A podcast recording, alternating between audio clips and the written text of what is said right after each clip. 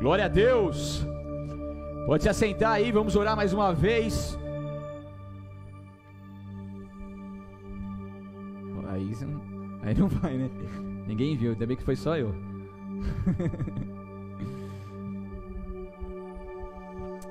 Senhor Deus eterno Pai, nós estamos aqui, Senhor, reunidos no teu altar, reunidos na tua casa, Senhor, aqui na tua igreja. E nós pedimos, meu Deus, que o teu espírito continue fluindo de uma maneira sobrenatural em nosso meio. Que nada impeça o teu mover e o teu agir, Senhor, sobre este lugar, meu Pai. Nós rogamos para que o teu propósito continue se cumprindo, que essa palavra seja rema para as nossas vidas, que venha para nós um entendimento profundo de uma verdade que liberta. Eu te peço, meu Deus, que não hajam distrações, que não haja, Senhor, um, que não haja nada que venha distorcer a tua palavra, mas nós te pedimos que agora nesse momento nós possamos estar conectados contigo. Aqueles que nos ouvem, Senhor, de forma virtual, eu também te peço que haja paz sobre os seus lares agora, onde quer que eles estejam, que eles não venham ser roubados. Meu Pai querido, é em nome de Jesus que eu me coloco à tua disposição para a honra e glória do teu santo nome, em nome de Jesus. Amém. Glória a Deus, nós estamos aqui mergulhando numa série maravilhosa sobre Cristologia, aprendendo sobre a vida de Jesus Cristo, a história de Jesus, as doutrinas de Jesus e como nós podemos aplicar tudo isso em nossas vidas. A gente vai estudando a Bíblia, a gente vê que é uma Bíblia cristocêntrica, né? A gente vê que na história da igreja, na história da criação, em tudo, nós vemos então o nosso Jesus Cristo ali sempre no centro de todas as coisas, né? O Deus Filho que sempre existiu com o Pai. Então a gente vem aprendendo bastante coisas nesse sentido quanto a Jesus e hoje não vai ser diferente. Então eu quero aqui juntamente com vocês aprender algo muito maravilhoso da parte do Senhor. Para quem não sabe, o cristianismo ele é uma grande família. Então, se vocês observarem na Bíblia Sagrada, desde Gênesis, lá na criação do mundo, né, criou né, os céus e a terra, formou ali todas as coisas, depois criou os animais, né, macho e fêmea, e depois Deus foi lá e criou o homem, né? E ele viu, glória a Deus por isso, que não era bom que o homem estivesse só. Ele fez para nós homens uma auxiliadora, uma ajudadora idônea, fiel, que nos ajuda em todo momento.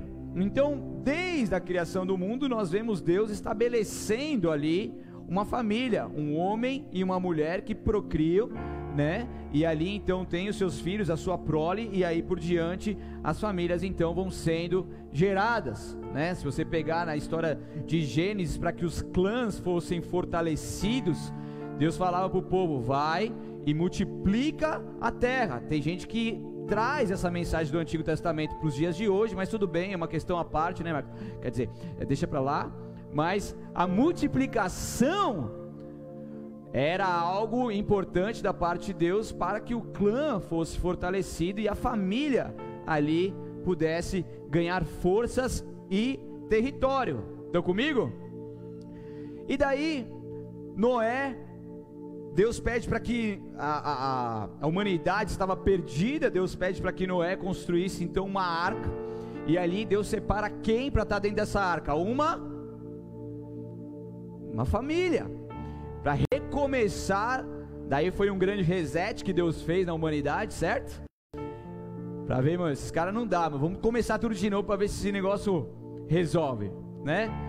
E daí então separa a família de Noé para que pudesse então começar uma nova vida, uma nova humanidade pudesse nascer através dessa família escolhida por Deus. Se você verificar os patriarcas, Abraão, Isaac, Jacó, sempre Deus ali estabelecendo a família, fazendo referência dessa família como algo de extrema importância, importância. E dessas famílias que originou-se então através de Jacó, dos filhos de Jacó, as doze tribos de Israel, ok? Que tem reflexo até os dias de hoje, né? Se você pegar a história do terceiro templo, eles vão procurar os sacerdotes que tenham a linhagem de Levi até os dias de hoje. Então, até hoje, nós vemos então o reflexo dessas tribos, né? E por aí vai. Mas esse não é o tema para nós explanarmos. Então, se você pegar depois, daí tem ali o povo, daí a conquista, a conquista de Canaã, da terra prometida ali.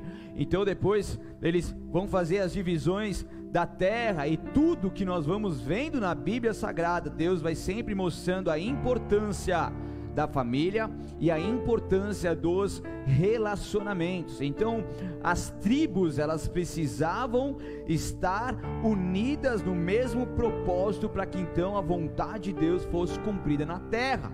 Eram famílias juntas ali, unidas, para que pudessem então conquistar uma terra que o Senhor havia lhe dado. Então, se você pegar a Bíblia Sagrada, desde Gênesis com Adão e Eva, se você pegar Jesus Cristo, o primeiro milagre que ele fez foi em um um casamento na bodas de Caná, mostrando a importância. Porque Jesus podia fazer qualquer outro tipo de milagre. Você concorda comigo ou não? Por que, que escolheu um casamento? Mostrando a importância da família. E daí Jesus vir buscar quem? A noiva, o noivo com a noiva vai ser o que? Vai ser um casamento. Daí vai ter as bodas do cordeiro, você vai poder comer à vontade. Mas daí não vai engordar, ainda bem, né? Ufa, vai poder comer. Só não... Ainda bem que não vai ter glutonaria, né? Porque não tem como ter pecado nos céus. Então vai ter as bodas e a gente vai poder então viver esse último, os benefícios desse último casamento, Deus mostrando sempre a importância da família. Eu quero dizer algo para vocês que nenhum soldado em um batalhão vive sozinho, vive isolado dos seus companheiros. Se você pegar todos os soldados, eles, eles dormem ali, todo mundo no mesmo alojamento, eles estão na mesma batalha, eles estão sintonizados ali, há uma harmonia profunda entre eles para que eles consigam então estarem sempre conectados para que se acontecer alguma coisa, eles estejam ali ligados. Então, se um soldado trabalha ali, serve uma nação e essa nação perde, essa nação sofre prejuízo, automaticamente esse soldado ele vai sofrer com isso também. Então comigo não. E logicamente que se o soldado, se a nação ganhar uma batalha ou ganhar uma guerra, aí então esse soldado e também a sua família, a sua pátria será beneficiada por isso.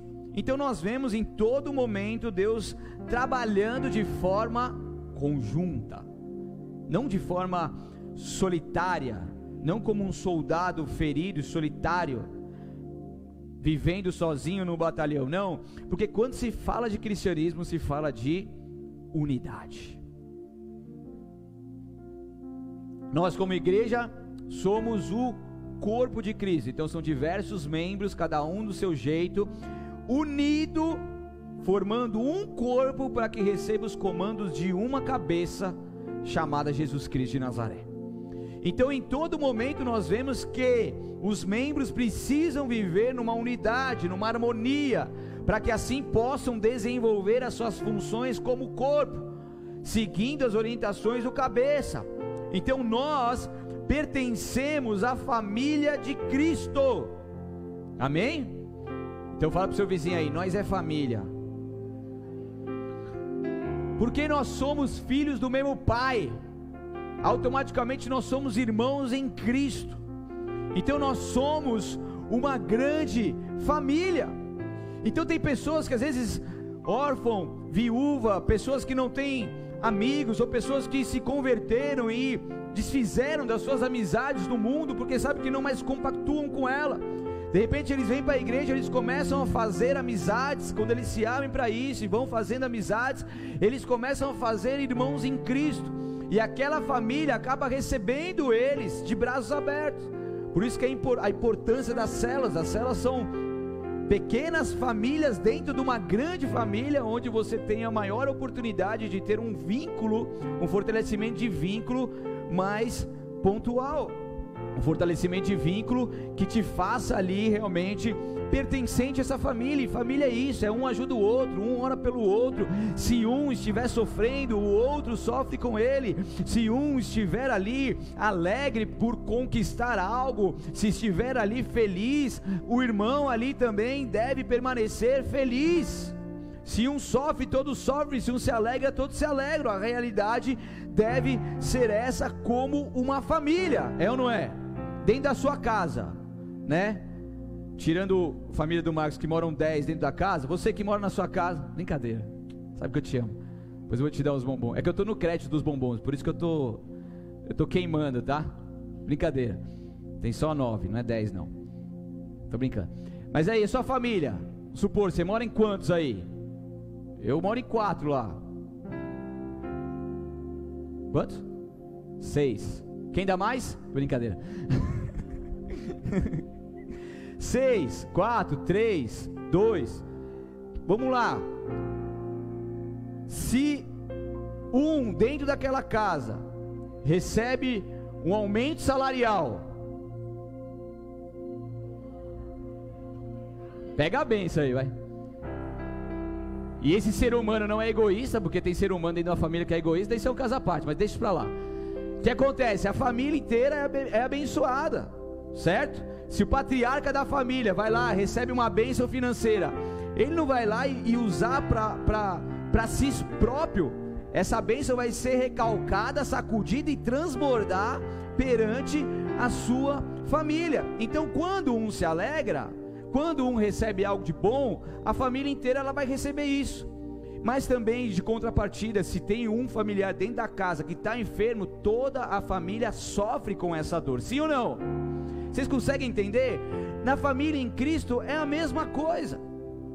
A gente precisa entender isso, porque nós, como irmãos, nós sentimos muito. Eu faço parte ali do, do, do grupo de intercessão também. A gente vê diversos pedidos de oração e a gente se compadece, a gente se entristece, a gente clama por aqueles pedidos como se fossem o nosso, porque a gente sofre junto com essa família, porque a gente sabe quanto que isso é difícil. Então nós somos essa família em Cristo, ok? Em Cristo e por Cristo. E daí quando e, e como boa família a gente sempre precisa receber pessoas novas, certo? Então são os recém-convertidos que vêm se chegando, como os bebês na fé ali que vêm se chegando, e a gente recebendo, a gente tendo ali o cuidado necessário para estar orientando, ajudando, e junto a gente vai sempre crescendo em nome de Jesus. Quero que você abra comigo lá em Eclesiastes capítulo 4, versículo 9 ao 12.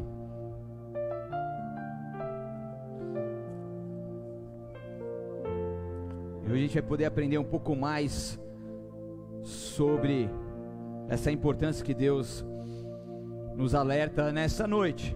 Eclesiastes, capítulo 4, versículo 9 ao 12. Uma palavra muitíssimo conhecida, mas tenho certeza que hoje você vai aprender, talvez como nunca. Isso vai ser real para sua vida e algo poderoso da parte de Deus já está liberado sobre nós que isso recaia cada vez mais sobre a gente. Aleluia. Eclesiastes capítulo 4, versículo 9, a palavra de Deus diz assim: é melhor serem dois do que um, pois um ajuda o outro a alcançar o sucesso. Se um cair, o outro ajuda a levantar-se. Mas quem cai sem ter quem o ajude está em sérios apuros. Da mesma forma, duas pessoas que se deitam juntas aquecem uma a outra. Mas como fazer para se aquecer sozinho? Sozinha, a pessoa corre o risco de ser atacada e vencida, mas duas pessoas juntas podem se defender melhor. Se houver três, melhor ainda, pois uma corda trançada com três fios não se arrebenta facilmente. Até aí. Então vamos lá, pessoal, vamos poder compreender o texto bíblico aqui, para a gente poder bem avante naquilo que Deus tem para nós. Amém? Estão comigo aí? Sinta apertado? Preparado? Vamos embora? Certo? Então aqui essas palavras, para quem não sabe, é de Salomão, tá? Salomão que escreveu Provérbios também, Salomão que escreve Eclesiastes, Salomão que escreve Cantares. Salomão, ele pôde então escrever aqui Eclesiastes, e aqui ele traz uma importância sobre as nossas vidas que nós precisamos viver, que ele traz a importância do relacionamento entre as pessoas. É do andar junto fisicamente, mas mais do que isso, estar unido no mesmo propósito. Então, o texto chave aqui fala para nós sobre relacionamento. Repita comigo, relacionamento. Então ele começa assim: é melhor serem dois do que um. Porque se um cair, o outro ajuda a levantar-se. Você já estava andando sobre a, na rua e você caiu sozinho? Alguém já fez isso? Pastor é direto, mano. Está banada que só ela, né? Se eu estou lá do lado, caiu, vem cá, você dá a mão, fortalece, ajuda, aconteceu alguma coisa, fez algum arranhão, precisa de alguma ajuda, quer passar um remédio, alguma coisa, né? E um ajuda. Agora se está sozinho, vai lá, tropeça no chão, cai, daí você tem que levantar sozinho, às vezes com dor e tal. Então, logicamente, que é sempre melhor serem dois do que um. Você pegar os policiais, ninguém sai sozinho, sempre em dupla, né? O bonzinho e o mais bravo, normalmente, né? Então, sozinho nós passamos frio, mas junto Juntos nós conseguimos vencer toda a frieza espiritual e todo o inverno que tenta paralisar as nossas vidas. Porque quando nós estamos juntos um com o outro, nós conseguimos sempre estar trazendo uma palavra amiga. E você precisa ter amigo, irmão em Cristo, não aquele que te, termina de te derrubar. Né? Que tem uns que é amigo da onça, não é amigo, nem irmão. Isso aí é uma bênção, aleluia né? Às vezes você fala tá mal, ah, que não sei o que, é isso mesmo, termina de piorar as coisas, né? Então por isso você tem que em meio em meus conselheiros a sabedoria. Então busque conselho em quem pode te aconselhar, não no mundo que isso não vai te ajudar em nada. Mas enfim.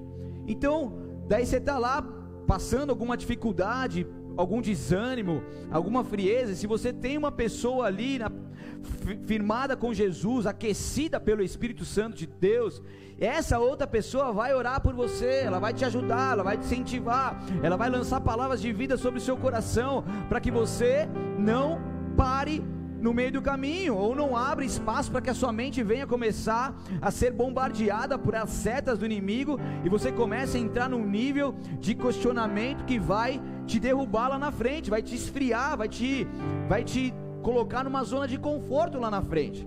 Então, quando a gente anda em dois, um vai ajudando o outro, certo? Estão comigo ou não?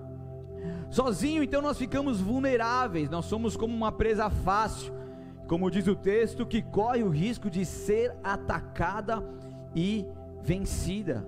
Mas juntos nós conseguimos defender um ao outro.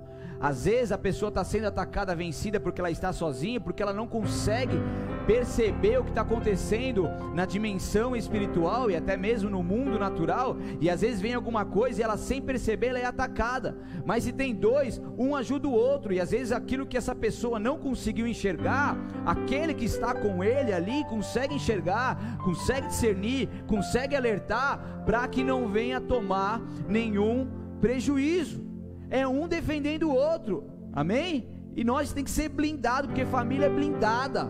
Família é blindada, começou a falar mal um do outro, nós é blindado. Aqui não, meu, espera aí, que está falando mal do que não sei o que. Uma vez o cara quis falar mal do, do meu apóstolo para mim, que, mano, eu fui com os dois pés no peito, esquece, não tem vez. Pastores do Bola de Neve são tudo blindados. Esse aí vai pegar um aqui, ah, e vem falar mal do outro pastor. Para, pode parar agora, cara. Pera aí, vou ligar para ele, vou falar com ele. A gente é tudo conectado. Então, cara, machucou um, zoou com um, vacilou com um, vacilou com todos. Essa é a família. Abriu portas para um, abre portas para outro, fechou portas para um, fecha portas para outro. Então, a gente precisa estar conectado. Essa família precisa defender um ao outro. Amém? E isso é natural, é algo que deve ser natural entre os nossos relacionamentos. E daí ele termina, né, essa parte do texto falando então aí sim essa frase muito conhecida que se houver três, melhor ainda.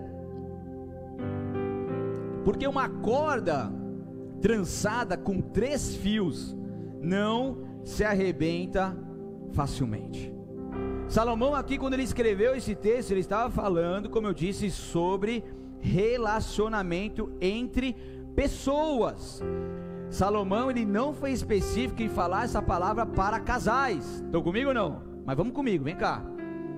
Esse é um texto, logicamente, que é muito utilizado em casamentos, né? O nosso irmão falou aqui agora. Eu utilizo esse texto nos casamentos também, mas o, o enfoque dessa frase, desse texto, é sobre relacionamento. Daí a gente vai entrar aqui nos tipos de relacionamento já já. Amém?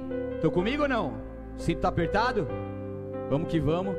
Se tiver ajuda de uma produção aqui, eu vou mostrar um negócio para vocês aqui, tá?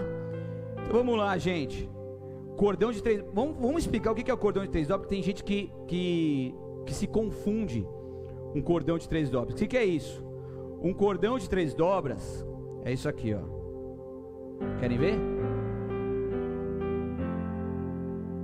Você não precisava dar um nó também tão profundo, né, cara? Senhor, mano. Pera aí. Aí, agora vai. Então isso aqui, ó.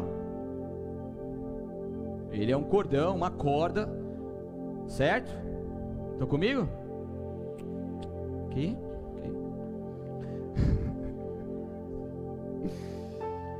O que, que é três dobras? Tem gente que acha que três dobras é pegar, dar três nó, né? Quem acha que é isso? Não sei o que vocês acham. Tem um monte de coisa na internet, três nó, tal, que não sei o que. Na verdade, três dobras na, na NVT ela ajuda muito, que ela fala sobre três fios, e aí a gente consegue entender muito mais. Então, quando se fala de relacionamento nessa parte da Bíblia, é isso daqui, gente. Três dobras é isso aqui. Vamos lá. Então tá aqui. Por exemplo, vou falar, vou, vou fazer uma analogia no meu casamento. Estão comigo?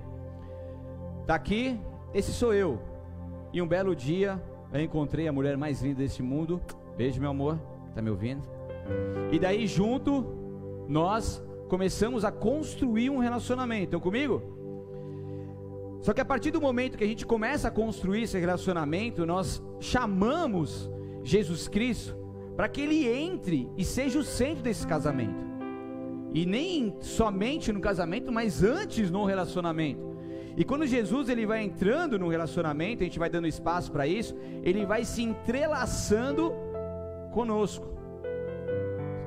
Ele vai se entrelaçando. Então é eu, é a pastora e é Jesus, tudo junto. E daí, quando a gente se entrelaça, a gente fica uma coisa só. Daí vem comigo. Por que, que se não, não se quebra tão facilmente? Porque se eu pegar aqui uma faca e começar a cortar, eu, com muito esforço, vou conseguir romper um fio.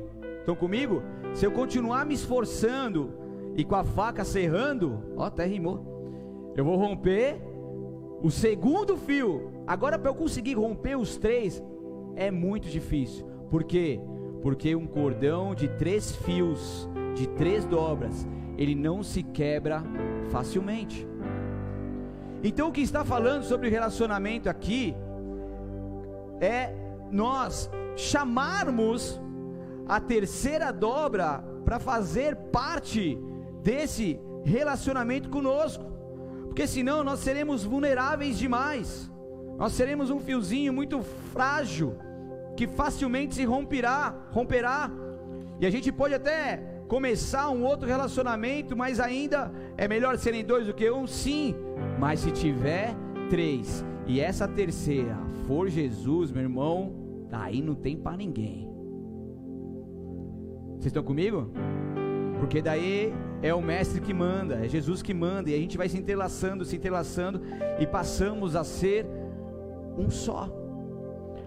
Então, e é isso que é essa terceira dobra que fará desse relacionamento inabalável, um relacionamento que vive no centro da vontade de Deus para sempre. Então o que nós precisamos fazer é colocar Jesus como a terceira dobra em nossos relacionamentos, e daí fala de relacionamento, e não somente entre cônjuges, não somente entre marido e mulher, mas também relacionamentos fraternais, relacionamentos de família de sangue. E é isso que nós precisamos buscar, porque nós precisamos chamar Jesus Cristo para dentro dessas amizades que nós temos, para dentro dessa família que nós somos. Porque quando ele é a terceira dobra, não existe mais lugar para a imaturidade que venha abalar esse relacionamento. Quando ele é a terceira dobra, nada se desfaz facilmente.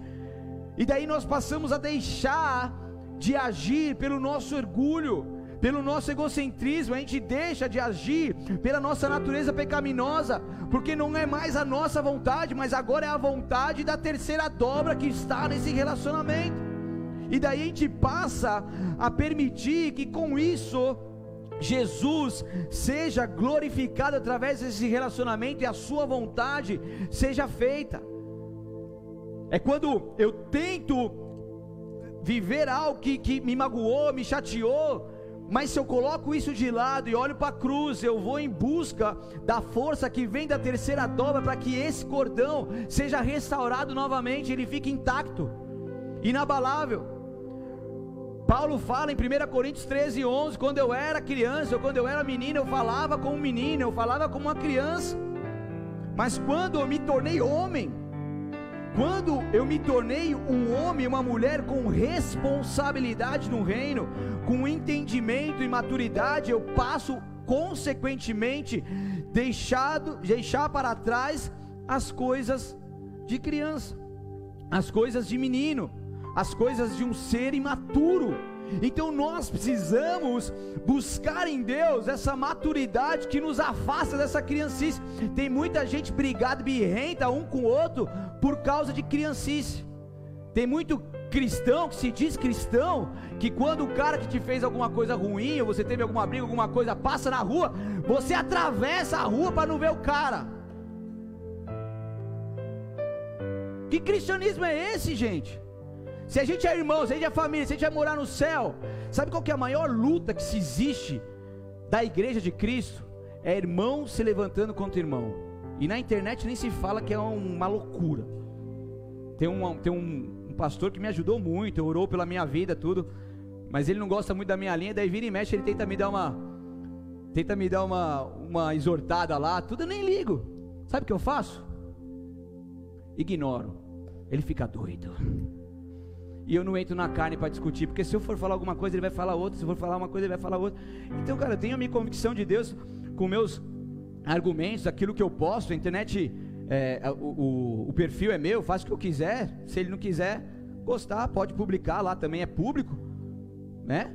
A gente tem que ter maturidade para isso também, é público, deixa ele. Agora eu vou me rebaixar para discutir com meu irmão em Cristo e fazer passar vergonha nas redes sociais e dar te mau testemunho para aquele que não é cristão. Ai, vou até beber uma água. Faz sentido ou não faz? E daí, eu tava esses dias aí, é que eu não posso falar muitos detalhes, senão vocês pegam, entendeu? Eu tenho que falar bem superficial, tá? É, ainda mais igreja, né, menor, cidade pequena, tal. Mas estava aí, Daí uma pessoa, oh, é... falei, e aí, como estão as coisas? E tal pessoa, não, tá bem, tá ali e tal.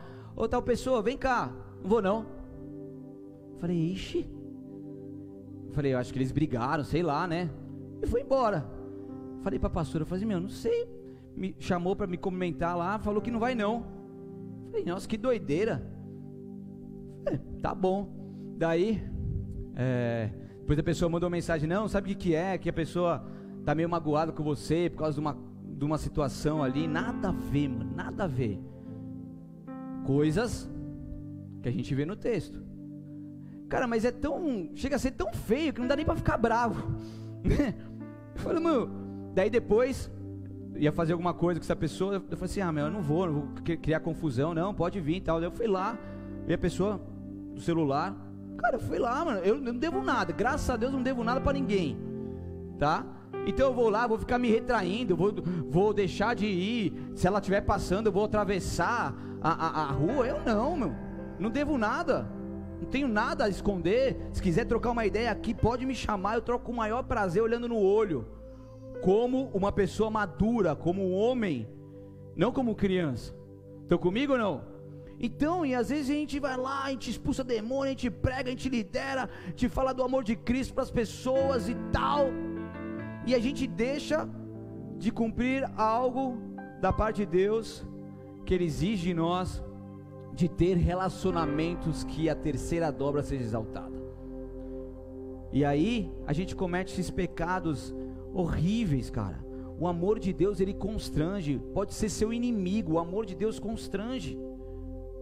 E não é ser falso, que às vezes tem, tem gente que, que não, não suporta nem me ver, mas daí eu vou lá, se eu vejo a pessoa, eu não vou ignorar a pessoa. Eu vou lá, se eu ver a pessoa, passar pela pessoa, e aí tudo bem, se tiver a oportunidade de comentar, eu vou comentar. Por quê? Porque eu não devo nada, e o amor de Cristo, ele constrange.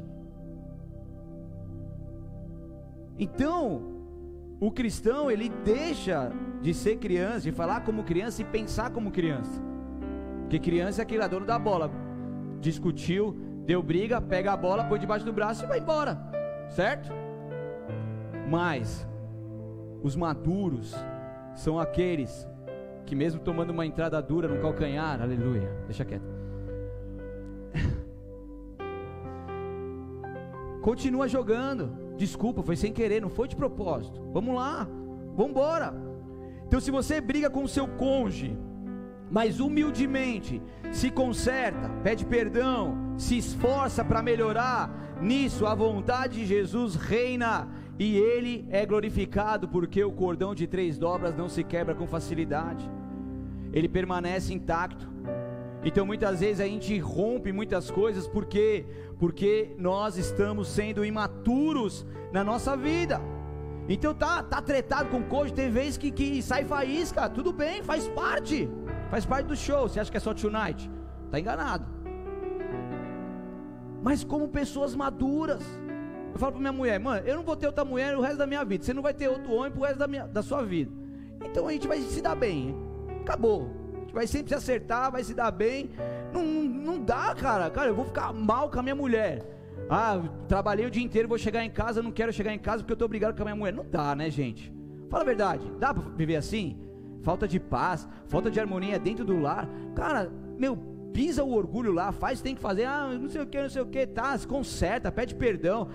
Ah, acho que eu não estou errado. O problema é seu, humilha esse seu acho, seu achismo e peça perdão.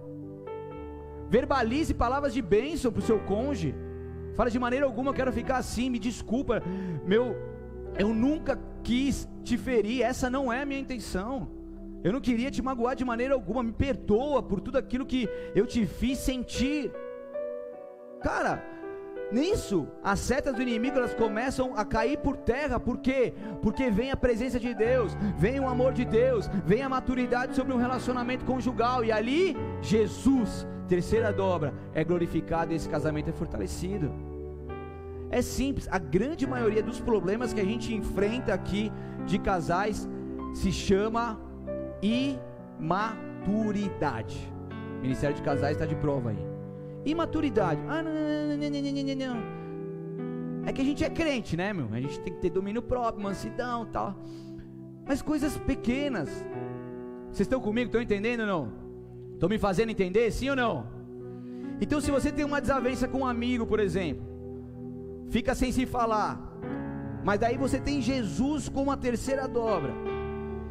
É como se esses dois fios já tivessem ali fragilizados, se afastado. Mas de repente, quando você se acerta e começa a conversar, chama essa pessoa para conversar, olha no olho e começa a falar do amor de Cristo, conversar no amor de Cristo. Isso vai constranger, vocês vão se acertar e os três fios voltam a estar entrelaçados novamente. E muito e normalmente, quando isso acontece, quando se entrelaça novamente, se, ainda se entrelaça mais fortalecido ainda. Quando você fala, então estou falando de relacionamentos, gente. Estou falando de relacionamento conjugal. Estou falando de relacionamento fraternal entre os amigos. E também falo do relacionamento entre os familiares. Então, se você está com problema com seus familiares, permita que a terceira dobra venha sobre esse relacionamento e traga a verdadeira restauração em nome de Jesus. Amém? Estão comigo ou não? Então, terceira dobra, ah, mas não sei o que, mas a pessoa me fez muito mal. Cara, isso tudo são argumentos de pessoas naturais para quem fica focado e pensando no natural, mas eu não estou falando para você pensar naturalmente, eu não estou falando para você focar no natural, eu estou querendo te, te conduzir a uma esfera sobrenatural, onde Deus é exaltado através da sua vida, não é para você pensar naturalmente, não é isso, porque se você pensar naturalmente, você não sai do lugar, o que eu estou falando é para você pensar como Deus quer que você pense, para você agir com o amor que Deus derramou sobre a sua vida, que é um amor incondicional. Talvez você vai lá, você vai se consertar, a pessoa continua meio estranha e tudo mais, mas você está em paz. Você pode deitar a sua cabeça no travesseiro todas as noites e saber que você está em paz, que você não deve mais nada, que você não tem mais nada que venha impedir que você viva outras coisas com Deus, porque isso impede. Quem não libera perdão impede de viver muitas coisas. Quem não libera perdão não deixa, deixa de viver princípios, e Deus está chamando, restaura os relacionamentos familiares, restaura os relacionamentos das casas, os relacionamentos que foram interrompidos. Chame Jesus Cristo novamente para ser essa terceira dobra e permita que a glória de Deus se manifeste nesse relacionamento e você veja essa glória, você veja esse sobrenatural, você veja esse milagre acontecendo na sua família em nome de Jesus. Você crê? E é isso que nós precisamos exercer nas nossas vidas. Eu tenho tantos testemunhos de, de, de pessoas que puderam aplicar isso em suas vidas. E aí hoje estão colhendo tudo isso. Tinha uma que não falava com o pai há anos, se distanciou diversos. Daí, como uma, uma vez que eu preguei aqui uma série de paternidade, ela sentiu de se reaproximar com, com o pai, conversou com ele, pediu perdão para ele. Hoje são grandes amigos, um ajudando o outro. A terceira dobra entrou a terceira dobra não estava, mas agora entrou. E hoje essa filha e pai pode colher diversos frutos dessa atitude. Olha quantas pessoas estão com anos e anos de vida perdidos ou deixando de viver tantas coisas maravilhosas. Por quê? Porque pensam como meninos, agem como meninos, fazem coisas como meninos, mas Deus nos chama a essa responsabilidade e maturidade. A terceira dobra precisa reinar em nossos relacionamentos. Honra teu pai e tua mãe para que tudo te vá bem e prolongue seus dias sobre a terra. Tem gente passando perreio na vida porque não honra pai e mãe. Cara, eu, eu me formei ano passado com a pastora, né? A gente está terminando o TCC de pós-graduação em terapia, familiar. E cara, só falta eles abrirem a Bíblia e falar os versículos, porque eles falam tudo sobre a importância. E aqueles que começam a ter um, um, um restabelecimento de relacionamento com pai e mãe, as suas vidas passam a ser totalmente diferentes. E eu nem estou falando de Bíblia, eu estou falando de estatística, eu estou falando de psicologia, eu estou falando de, de coisas do psicológico que vai ajudar o ser humano. Agora, quando você entende a Bíblia, além de você agir, você vive os frutos dessa entrega, os frutos dessa atitude, e é isso que Deus quer fazer na sua vida. Amém? Amém? Haja e você vai ver a glória de Deus. Ah, mas eu não consigo, mas eu não posso. Aí eu começo a tremer, eu tenho síndrome do pano, não sei o que. Ore e haja, porque o Senhor é contigo. Deus ele é um Deus poderoso e ele traz essa palavra porque a terceira dobra deixou de existir em muitos relacionamentos de pessoas que estão me ouvindo agora. Mas Jesus está clamando mais uma vez, ele quer entrar mais uma vez nessa terceira dobra, ele não vai invadir, ele quer ser essa terceira dobra, ele não vai invadir esses relacionamentos. Mas esse é o tempo de nós nos aproximarmos dele e clamarmos por ele.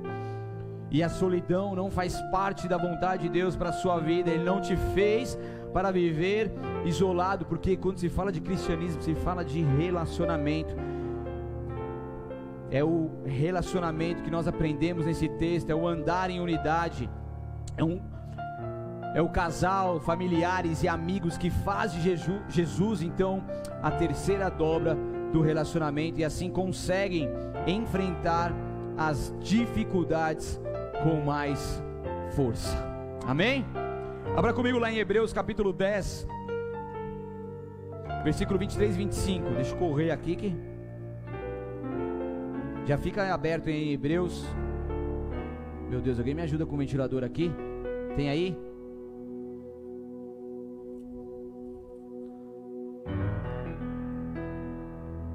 Se arma, uma hora sai, né? Hebreus 10, 23 25 ao 25 diz assim: Apeguemos-nos firmemente sem vacilar à esperança que professamos, porque Deus é fiel para cumprir sua promessa. Pensemos em como motivar uns aos outros na prática do amor. Repita comigo: amor e das boas obras, e não deixemos de nos reunir, como fazem alguns, mas encorajemo, encorajemo-nos mutualmente, sobretudo agora que o dia está próximo. Muitos dizem: ah, mas a igreja somos nós. Para que ir para a igreja? Para que congregar? Mas existem dois detalhes importantes que não podem ser ignorados. Primeiro, se a igreja é realmente nós, será que nós estamos permitindo que ela se manifeste e todos possam reconhecer isso? Ou será que as pessoas que dizem que são igreja, que a igreja somos nós, ficam em suas casas trancafiados atrás de um celular ou um, um computador, bombardeando todos os outros que pensam diferente dele? O número dos sem igreja, ele tem aumentado cada dia nos últimos anos. E agora então com essa questão virtual, nós vemos muitas pessoas que acompanham pastores e igrejas somente de forma online, mas não somente de forma online, mas não se firmam em nenhum compromisso com aquela família em Cristo, e esse é o problema. Tem pessoas que estão online desde a pandemia e foram alcançados por isso, estão conectados conosco, mas fluem nessa, nessa paternidade, fluem nessa unção, estão totalmente conectados e vivem conforme a vontade de Deus nesse sentido, mas o ruim é quando a pessoa ela não se firma em nada, ela é, um, ela é um membro virtual qualquer, ela não se envolve em nenhuma célula, ela não se envolve em lugar nenhum, ela começa Primeiro vai lá, assiste um culto, depois ela vai lá, assiste o outro, e de repente ela está ali, ela está assistindo cultos, mas ela não tem vínculo ela não tem aliança, ela não tem compromisso com nenhuma liderança espiritual. E como que a igreja somos nós, e isso basta de não congregarmos. E segundo, na igreja primitiva, que é uma referência para nós, eles faziam as suas reuniões nos lares e nas casas. É o que nós aprendemos aqui como a igreja de duas asas. Então o texto diz: e não deixemos, deixemos de nos reunir, de termos essa reunião, de nos congregarmos, de ter uma assembleia religiosa, de ter um lugar onde nós possamos então olhar um para o outro, ajudar um ao outro, falar um com o outro, e é na igreja, pertencente a uma família em Cristo, que nós nos reunimos, que nós nos fortalecemos. Hebreus 3, 12 e 14, volta um pouquinho aí Vem comigo, não foge não. 3, 12 e 14 diz assim: Portanto, irmãos, cuidem para que nenhum de vocês tenha coração perverso e incrédulo que os desvie de Deus, do Deus vivo. Advirtam uns aos outros todos os dias, enquanto ainda é hoje, para que nenhum de vocês seja enganado pelo pecado e fique endurecido porque nos tornaremos participantes de Cristo, de, se de fato mantivermos firme até o fim a confiança que nele depositamos no início. Então, cristão, cristão sem igreja é um soldado solitário que fica vulnerável aos ataques e que vive num comodismo.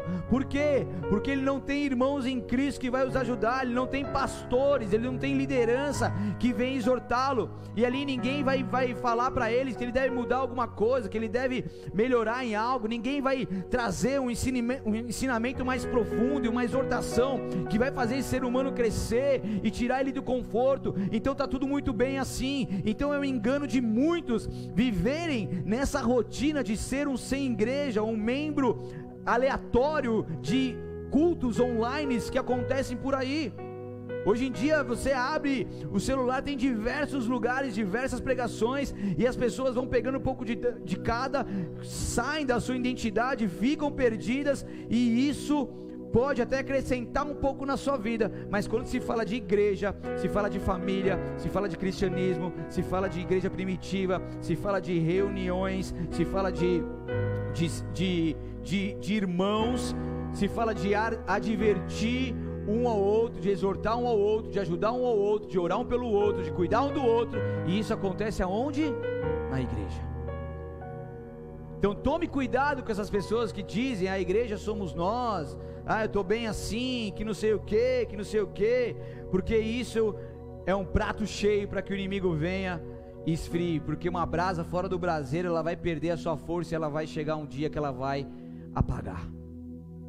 Mas quando a gente está no meio do Brasil, daí você vem no culto, daí o fogo vem e não sei o que e tal, e as coisas acontecem, você tem uma palavra profética, você tem uma paternidade espiritual.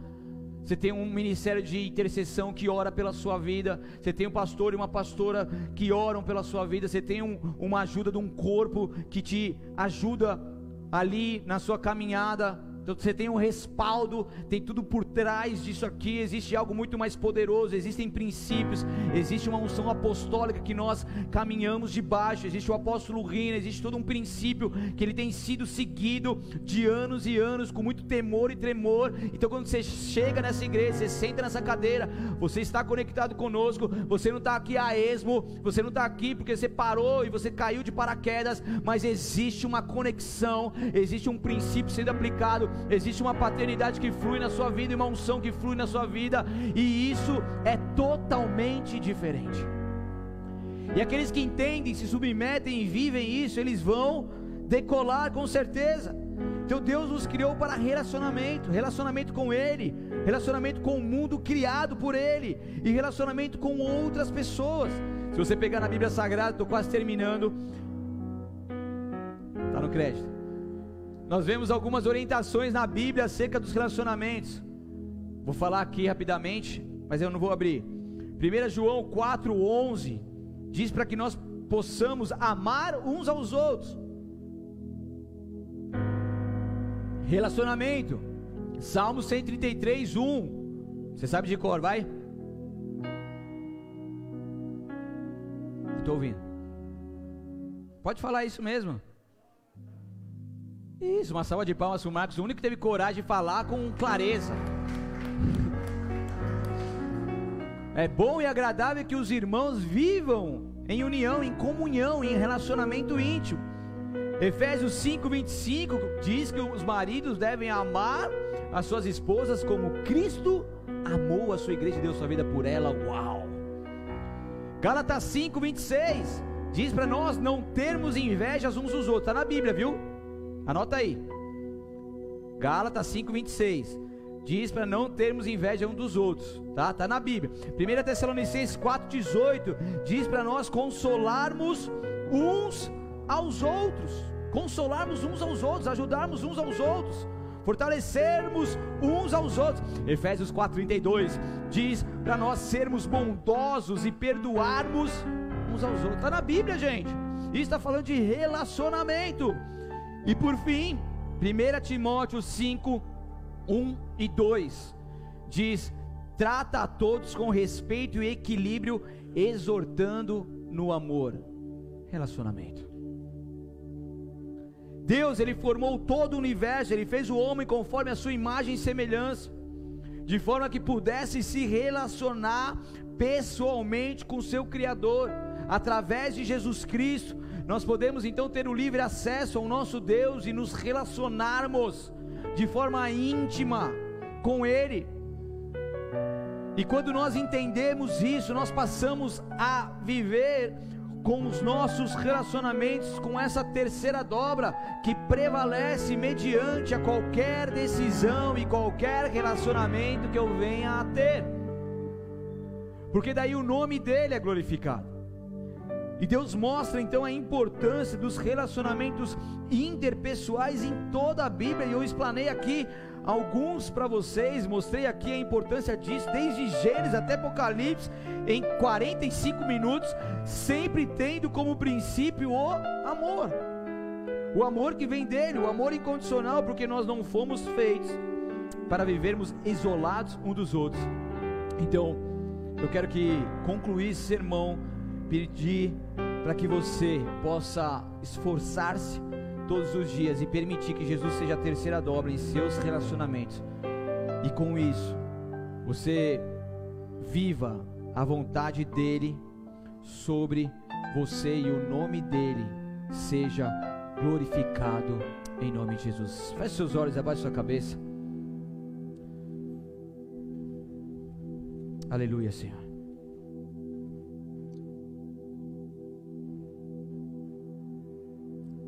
Talvez você está aqui nesta noite. Você tem ouvido essa palavra. E você quer ter Jesus Cristo no seu coração, você quer aceitá-lo como Senhor e Salvador da sua vida, você quer ter um novo começo com Ele. Você quer que essa terceira dobra venha sobre você e te faça algo novo. Você quer se render completamente a essa terceira dobra que se chama Jesus Cristo de Nazaré e quer que Ele seja o centro da tua vida. Então, se você é essa pessoa que está me ouvindo e quer isso, levante sua mão bem alta onde quer que você esteja. Se você está aí na sua casa e está nos ouvindo agora, ainda não fez essa oração ou já fez, mas sabe que Jesus Cristo não mais mora aí no seu coração, não mais está contigo, ou está de forma muito distante, mas você quer que Ele reine, você quer que Ele governe, você quer que Ele seja o centro novamente. Você quer fazer uma nova aliança com Ele. Aonde você estiver, tanto aqui quanto em casa, levante a sua mão. Deus te chamou para um relacionamento com Ele. E você vai conseguir isso somente através de Jesus Cristo. Não existe outro caminho. Não existe outra verdade. Ele é contigo por onde quer que você ande. Então, se você é essa pessoa, repita assim comigo: Senhor Jesus.